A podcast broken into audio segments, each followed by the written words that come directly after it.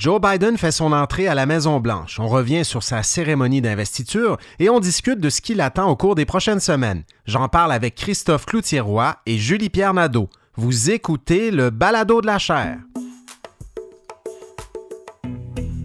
Bonjour tout le monde, je m'appelle Frédéric Gagnon, je suis titulaire de la chaire Raoul Dandurand en études stratégiques et diplomatiques de l'Université du Québec à Montréal et vous écoutez le Balado de la chaire. C'est un balado qui vous permet d'entendre nos conférences si vous les avez ratées et des capsules d'analyse de l'actualité internationale, de l'actualité politique aux États-Unis et de la culture populaire américaine. Je vous souhaite une bonne écoute.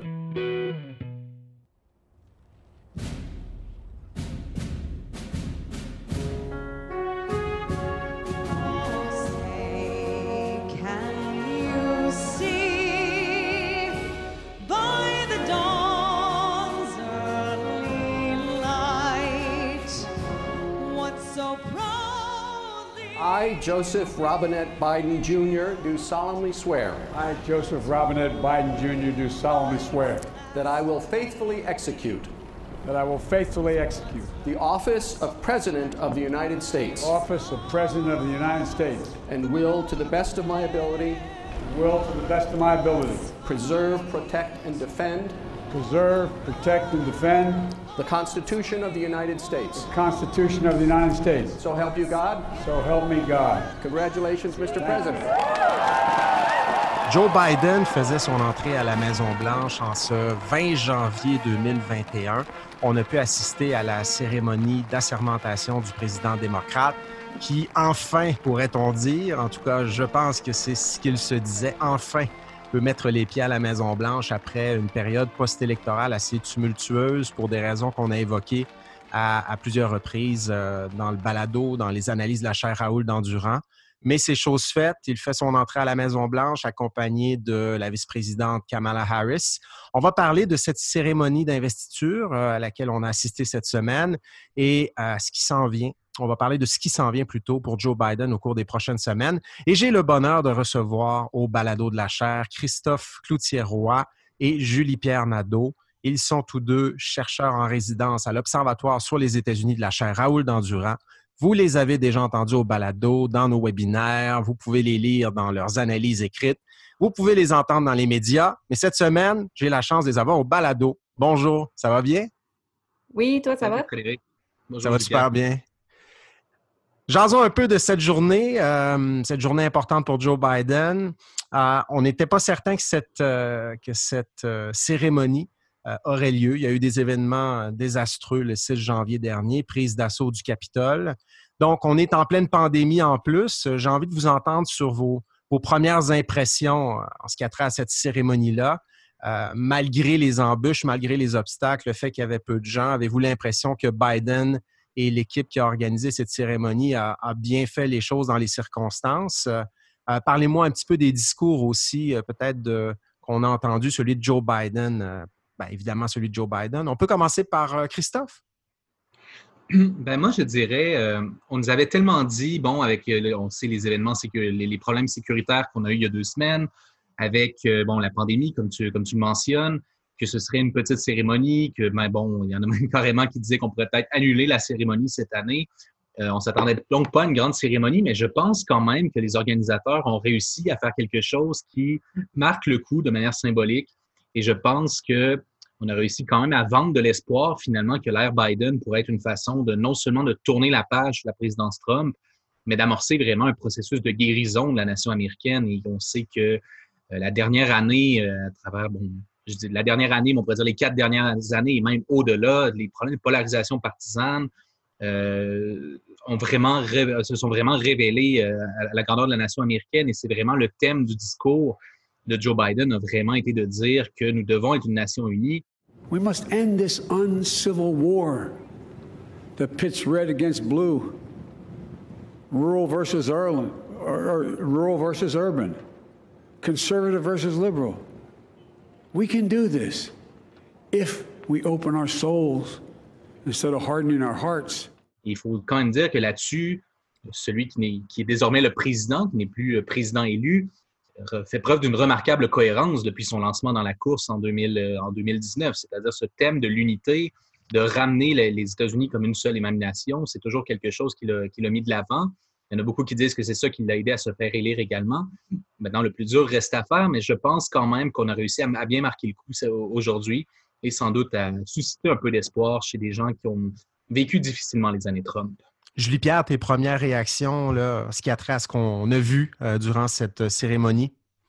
Bien, justement, j'ai trouvé que, euh, comme euh, le disait Christophe, là, malgré les, limitations du contexte euh, actuel, on, visuellement, du moins pour la plupart des gens qui, comme nous, l'ont probablement écouté à, la télé, là, cette cérémonie, ça vraiment, ça avait vraiment le, panache d'une cérémonie habituelle. Oui, il y avait moins de gens sur l'estrade, mais somme toute, il y a eu des performances, les discours étaient intéressants. On a eu droit à la cérémonie d'inauguration habituel.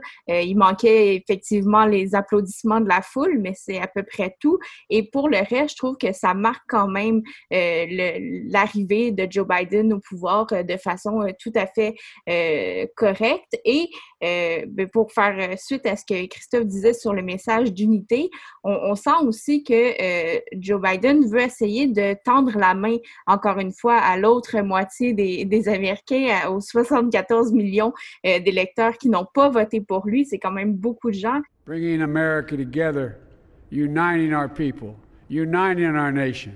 And I ask every American to join me in this cause.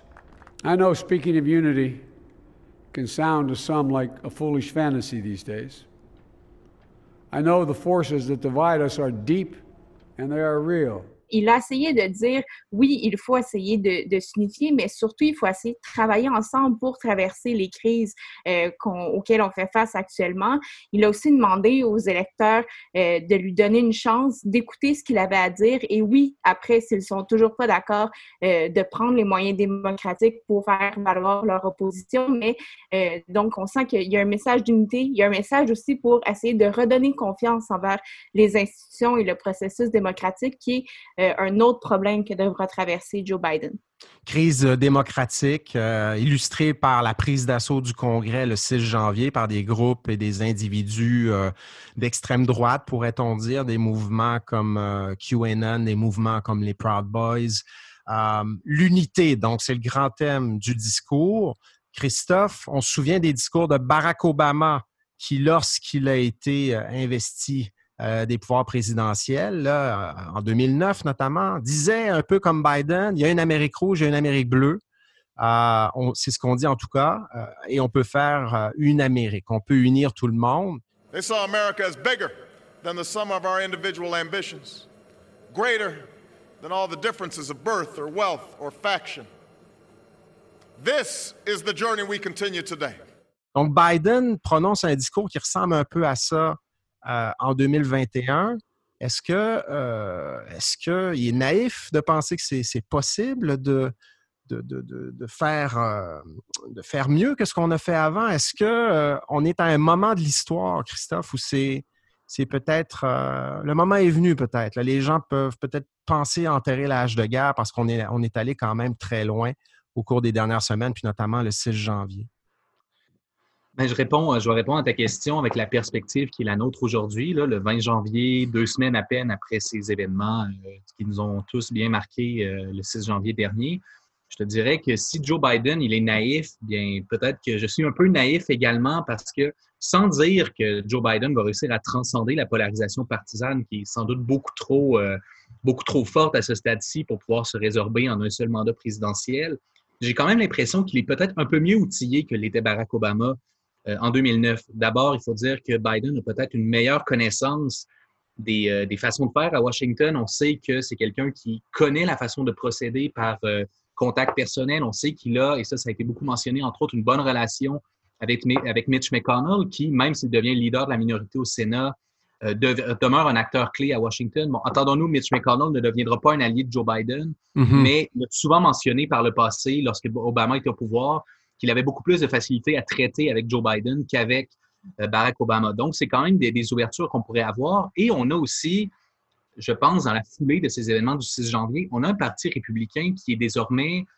un peu, euh, qui va entamer une traversée du désert qui va être plus ou moins longue. Et entre autres, s'il est vrai qu'à la Chambre des représentants, on a, la grande majorité ont continué de se ranger derrière le président, il reste quand même qu'on a vu des fissions se faire, qu'il y a des républicains qui trouvent qu'on est allé trop loin dans l'appui au président, qui vont peut-être essayer de, remettre le, parti dans, des, dans une autre direction.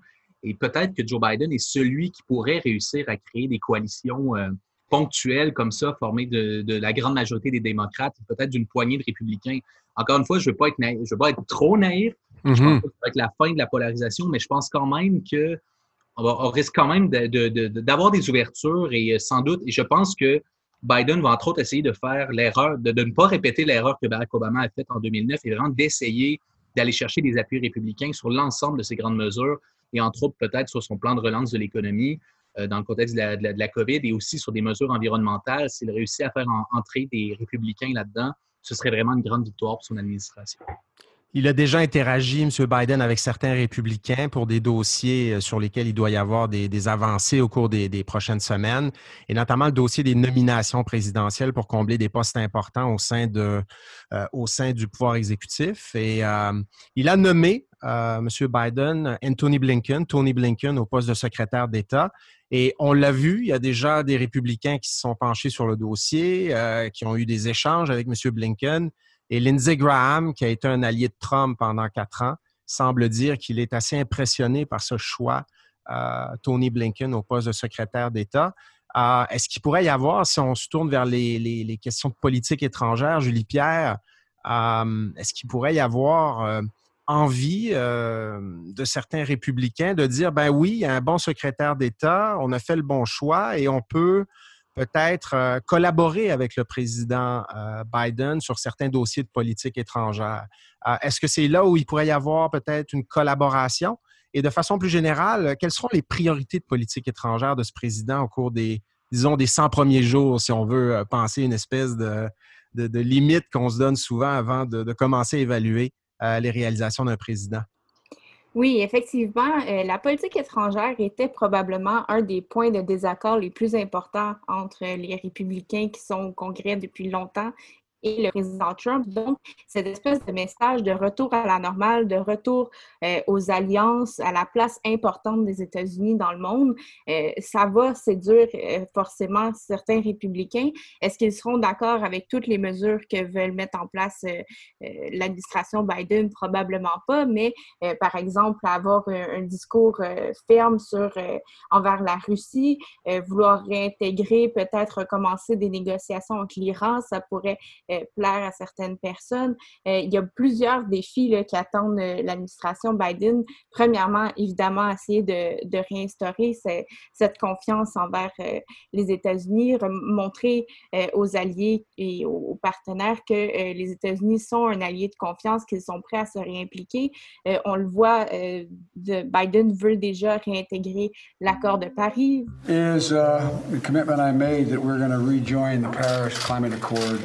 As of, uh, as veut reprendre la place des États-Unis à l'Organisation mondiale sur la santé. Il leur fait référence à ça dans son discours en disant on veut être des partenaires pour euh, régler les problèmes d'aujourd'hui, la COVID, et de demain, les changements climatiques. Donc, euh, c'est probablement le premier défi qui attend euh, Joe Biden. Sur d'autres dossiers, on a vu déjà Anthony Blinken se prononcer sur le conflit au Yémen, notamment. Donc, on sent que les États-Unis veulent abandonner l'Arabie saoudite dans ce conflit-là. On n'endosse pas les agissements de l'Arabie saoudite, contrairement à l'administration Trump. Euh, il y a beaucoup d'autres dossiers qui seront euh, à négocier par la suite. On verra qu'est-ce qu'on fera avec le dossier de la Chine, ce qui va être intéressant parce que, mine de rien, euh, Donald Trump a brassé les cartes à ce niveau-là et ça donne plus de latitude à Joe Biden pour agir euh, envers la Chine.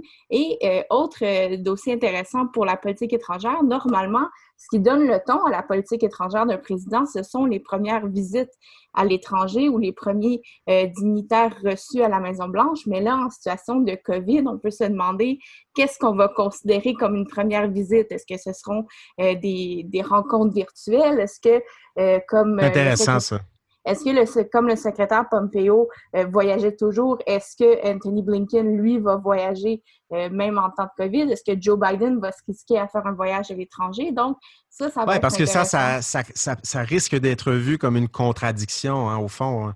Parce que Biden et son administration diront qu'il faut être plus prudent pour éviter la, la contamination euh, encore plus, plus élevée, plus plus rapide des Américains et des Américaines. On porte le masque et tout ça, mais si on effectivement on, voyage à l'étranger et tout ça, ben ça contredit peut-être un petit peu le message qu'on veut lancer aux États-Unis en disant que le virus est grave.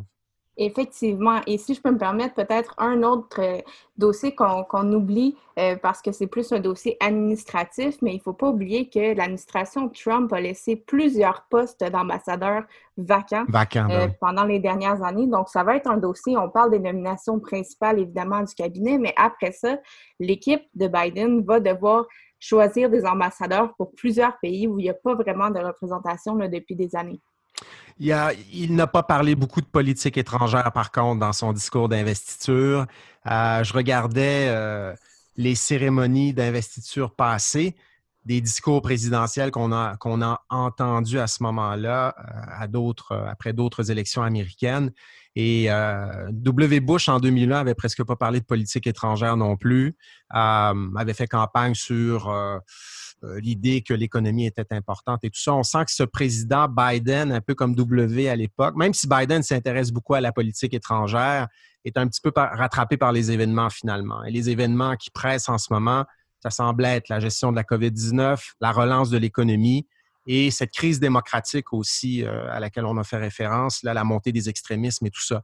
Il a parlé de ça dans son discours aujourd'hui, je pense, de ces trois enjeux-là. En fait, aujourd'hui, vous écouterez le balado demain, mais cette semaine, on l'a entendu dire ça à son discours d'investiture, parler de l'importance de lutter contre le virus, l'économie et les suprémacistes blancs aussi. Il a fait référence à ça. Donc, un président qui sera préoccupé par les questions de politique intérieure.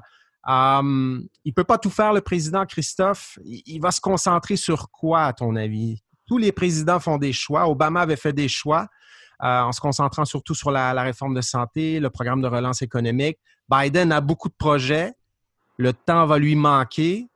Qu'est-ce qu'il va prioriser, Christophe, selon toi? Quels sont ses grands défis de politique intérieure? Si on avait, euh, si on n'avait pas eu le contexte de la pandémie, je te dirais que l'héritage que, que, va tenter de prioriser euh, Joe Biden, à mon avis, c'est vraiment la question environnementale. C'est mm-hmm. une question qui a vraiment été centrale depuis le début de sa campagne.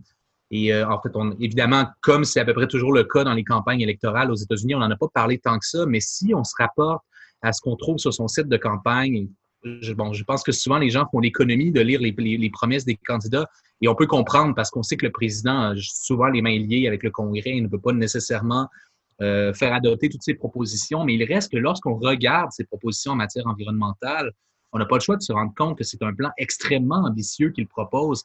Et euh, c'est assez intéressant de constater que Biden a toujours renié le, fameux Green New Deal qui a été proposé par l'aile gauche du Parti démocrate, donc d'Alexandria Ocasio-Cortez ou les sénateurs Ed Markey du Massachusetts ou Bernie Sanders du Vermont. Mais dans les faits, lorsqu'on regarde ce que propose Joe Biden en matière Il y a beaucoup, de, beaucoup de choses qui ressemblent à ça. Hein? c'est essentiellement le Green New Deal sans le nom. Donc, c'est-à-dire des mhm. investissements massifs. On parle de plus de 1000 milliards de dollars pour favoriser la transition énergétique avec des cibles pour, euh, des cibles pour atteindre la carboneutralité très rapidement aux États-Unis. Donc, c'est, c'est vraiment, et on, voit que le contraste est fort avec, avec l'administration Trump qui, bon, on était, euh, climato-sceptique, voire climato-négationniste. Donc, on, voit que le contraste est très fort. Et deux des décisions de la première heure de l'administration euh, Biden, donc le fait, comme le mentionnait Julie Pierre, de, retourner dans l'accord de Paris et également, et ça, ça nous touche au Canada, le fait de désautoriser l'oléoduc le, Keystone XL, c'est vraiment deux, deux signaux forts qui sont envoyés. In a blow to Canada's oil industry, sources tell CBC News Biden is also planning to cancel the permit for the Keystone XL pipeline. Mais maintenant, il faut quand même revenir à cette fameuse pandémie. Biden a les mains liées par ce virus et on sait qu'il a fait une promesse très ambitieuse de dire qu'il voulait que 100 millions d'Américains soient vaccinés. Je pense que c'est dans les 100, jours. Dans les 100 premiers jours. Euh, j'écoutais le Dr. Fauci à Meet the Press euh, dimanche dernier qui disait que c'était possible, mais que, évidemment, les défis logistiques demeurent très importants pour y parvenir. Et, Et ça, c'est d'ailleurs, je pense, j'ai l'impression que c'est quelque chose dont on va, on en a beaucoup parlé, mais j'ai l'impression que c'est quelque chose dont on va découvrir de plus en plus au cours des, prochains mois. C'est l'incurie de l'administration Trump dans le dossier de la COVID et le fait que les États-Unis ont pris un retard absolument ahurissant dans, dans, ce dossier en l'absence de leadership de la Maison-Blanche. Et ça, ça fait en sorte que Biden se retrouve un peu, un peu prisonnier de, de, de, cette, de cette question.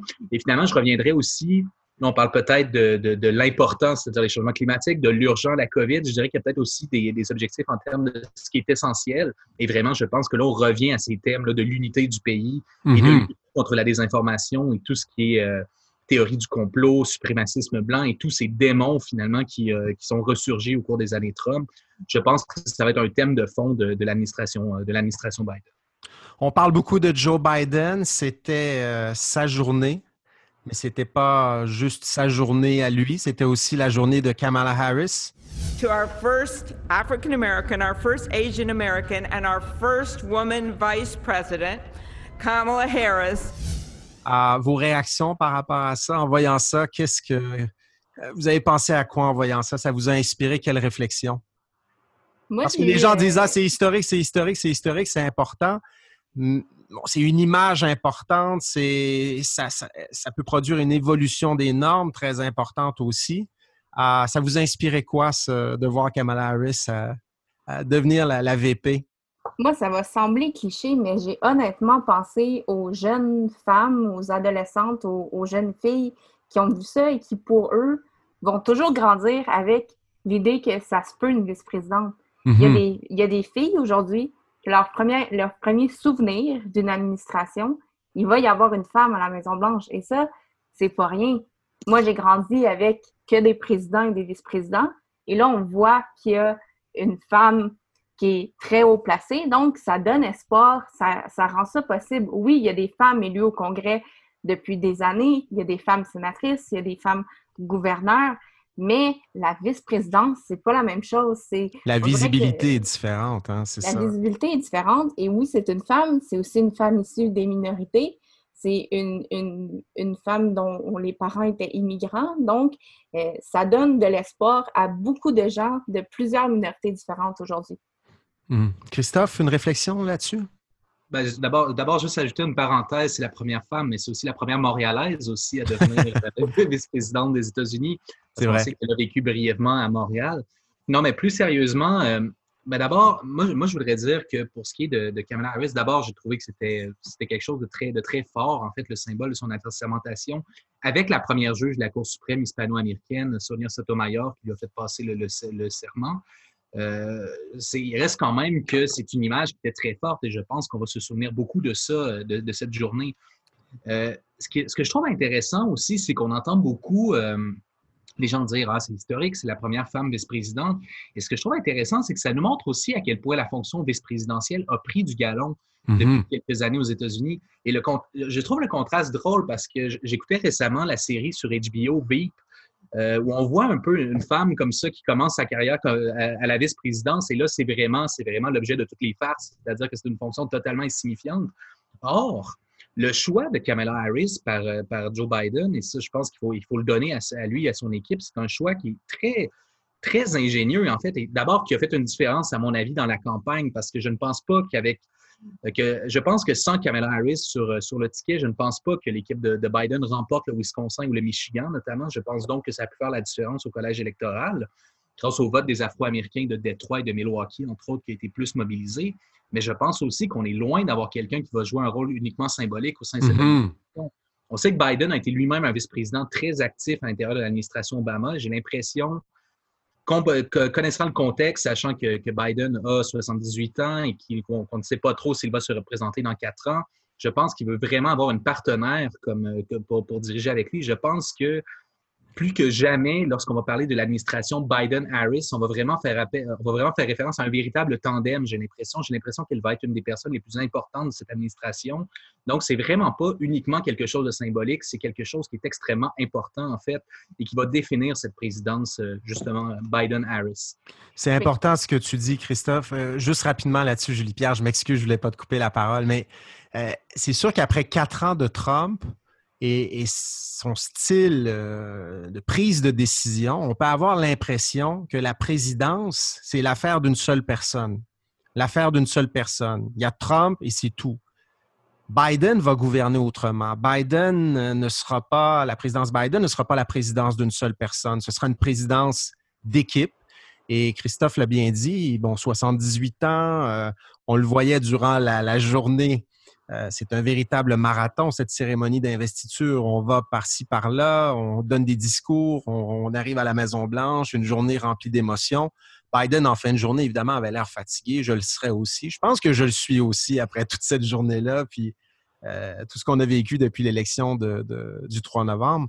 Et donc, Biden va gouverner autrement que Trump. Il va déléguer un petit peu plus probablement. Et dans ce contexte, euh, je pense que Christophe a raison. Kamala Harris pourrait être personne extrêmement importante, déterminante. On pourrait lui confier des dossiers euh, dont, elle aurait le leadership. Et on n'est vraiment pas dans une histoire où le VP euh, ne sert à rien. Et elle ne serait pas la seule. Il y en a eu avant. Bon, Dick Cheney, notamment sous W. Bush et tout ça. donc, ce n'est pas nouveau. Mais je pense qu'avec euh, Kamala Harris, elle aura l'occasion. elle s'ennuiera pas, je pense. ça, c'est important probablement stimulant pour elle. Et elle a sans doute l'œil aussi sur, sur la Maison-Blanche parce que Christophe l'a bien dit.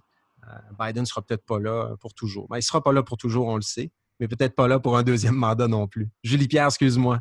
Non, c'est beau, je m'en allais dans la même veine. En fait, euh, je me demandais simplement, euh, en fait, je m'interroge à savoir quel dossier on va lui euh, déléguer. Est-ce qu'on va euh, l'envoyer plutôt à l'immigration? Est-ce qu'on va l'envoyer plutôt au changement climatique? Parce que Kamala Harris, dans sa propre campagne présidentielle, avait quand même un plan euh, ambitieux en environnement, donc ça pourrait être une possibilité. Je ne sais pas vers quoi on va l'envoyer. Est-ce qu'on va plutôt lui donner des dossiers ponctuels ou faire un peu comme Frédéric le disait, comme ça a été le cas pour Dick Cheney, vraiment lui donner un secteur euh, en particulier. Ça reste à voir, mais c'est certain qu'elle sera utilisée. Si on se rappelle la relation entre Barack Obama et Joe Biden, ce qu'on semble comprendre, c'est que Joe Biden était toujours présent, toujours présent sur à peu près tout. Et Obama euh, parlait énormément à Biden, lui demandait son feeling, comme on dit. Biden était souvent la dernière personne à laquelle euh, Obama s'adressait avant de prendre une décision, avant d'annoncer une décision. Donc, si le président Biden euh, imite un petit peu ce genre de dynamique, euh, essaie de répéter ça, on peut imaginer que Kamala Harris, en fait, euh, serait très, très importante sur à peu près tous les dossiers. Tous les dossiers, une espèce de, une espèce de, confidente, conseillère. et parfois, quand Biden ne saurait pas quoi faire, ben, c'est peut-être Kamala qui dirait voici, voici ce que je ferai, Monsieur le Président. Christophe? Oui, ben, je voulais juste ajouter, c'est ça, en fait, et c'est dans la même lignée que ce que tu viens de, mentionner. Je, me souviens plus où j'ai entendu ça. Je pense que c'était euh, que c'était à Meet the c'est quelqu'un qui mentionnait que, selon ce qu'il entendait, c'est que les dossiers qu'on allait confier à Kamala Harris sont les dossiers qui sont les dossiers du jour, en fait. Donc, ça va vraiment être quelqu'un qui devrait être présent euh, en tout temps pour les, pour les grands dossiers. Mais sinon, je pense aussi que connaissant Joe Biden, connaissant euh, la valeur qu'il accorde à la politique étrangère et le fait qu'il voit sans doute Kamala Harris comme étant sa successeur, j'ai l'impression qu'il va lui donner beaucoup de dossiers en politique étrangère parce que justement, c'est un, dossier sur lequel elle n'a pas, un profil encore très, euh, très élaboré. Il faut dire que c'est dur au Sénat de se construire un, profil en politique étrangère. Donc, j'ai l'impression que je m'attends à ce qu'on la voit beaucoup sur les questions de, politique étrangère. Et aussi, elle va avoir une présence, et dans ce cas-là, c'est peut-être un peu plus euh, symbolique, quoique très important, mais le fait qu'elle va être souvent au Sénat aussi pour voter, mm-hmm. pour euh, donner le vote décisif. Donc ça, c'est vraiment une autre, une autre façon dont elle va faire sa marque au cours des, à tout le moins des prochains mois. Donc, on est au début de cette nouvelle présidence, la présidence de Joe Biden. Et je dois dire que j'ai eu beaucoup de plaisir à passer toutes ces semaines à analyser ça avec vous deux, en particulier avec l'équipe de l'Observatoire sur les États-Unis, mais Souvenez-vous, quand la campagne électorale euh, de 2020 a commencé, les primaires, tout ça, en plus des, quatre années de Trump, on a jasé de politique américaine. Ça a été un plaisir. C'est encore un plaisir d'en discuter avec vous à cet épisode du balado. je sais qu'on va continuer parce que les défis sont, grands, les défis sont énormes. Juste avant d'entrer en onde, euh, Christophe faisait le parallèle avec Franklin Delano Roosevelt crise économique importante, euh, tout ça. Donc, Biden a de grands défis qui peuvent peut-être, je ne sais pas s'ils peuvent se comparer à ceux de FDR, mais en tout cas, il est confronté à des crises très, très importantes. Et euh, ce sera à lui de montrer qu'il est capable d'aider la société américaine à se relever. ce ne sera pas simple, mais bon, on va surveiller ça ensemble. Ça va être un plaisir de continuer à en discuter avec vous. Julie-Pierre Nadeau, Christophe Cloutier-Roy, merci beaucoup d'avoir été au balado cette semaine.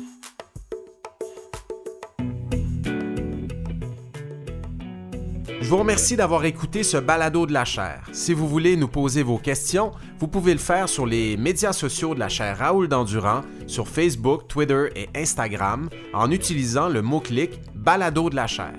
Je vous invite également à consulter notre site Internet si vous voulez rester à l'affût de nos activités au www.dandurand.ucam.ca. Et sur ce site Internet, vous pourrez aussi vous abonner à notre lettre d'info de la chaire. Et d'ici la semaine prochaine, si vous vous intéressez aux premières semaines de Joe Biden à la Maison-Blanche, mais ben, je tente dans un texte publié sur Open Canada, un texte qui s'intitule Les 100 premiers jours de Joe Biden, de montrer en quoi la triple crise que traversent les États-Unis en ce moment représentera toute une paire de manches pour ce président. Cette triple crise, c'est la crise pandémique, économique et démocratique. Le texte est disponible sur notre site Internet, mais également sur le site opencanada.org. Ce balado a été co-réalisé par Philippe Julien Bougie et Clément Hamelin. Allez, à la semaine prochaine.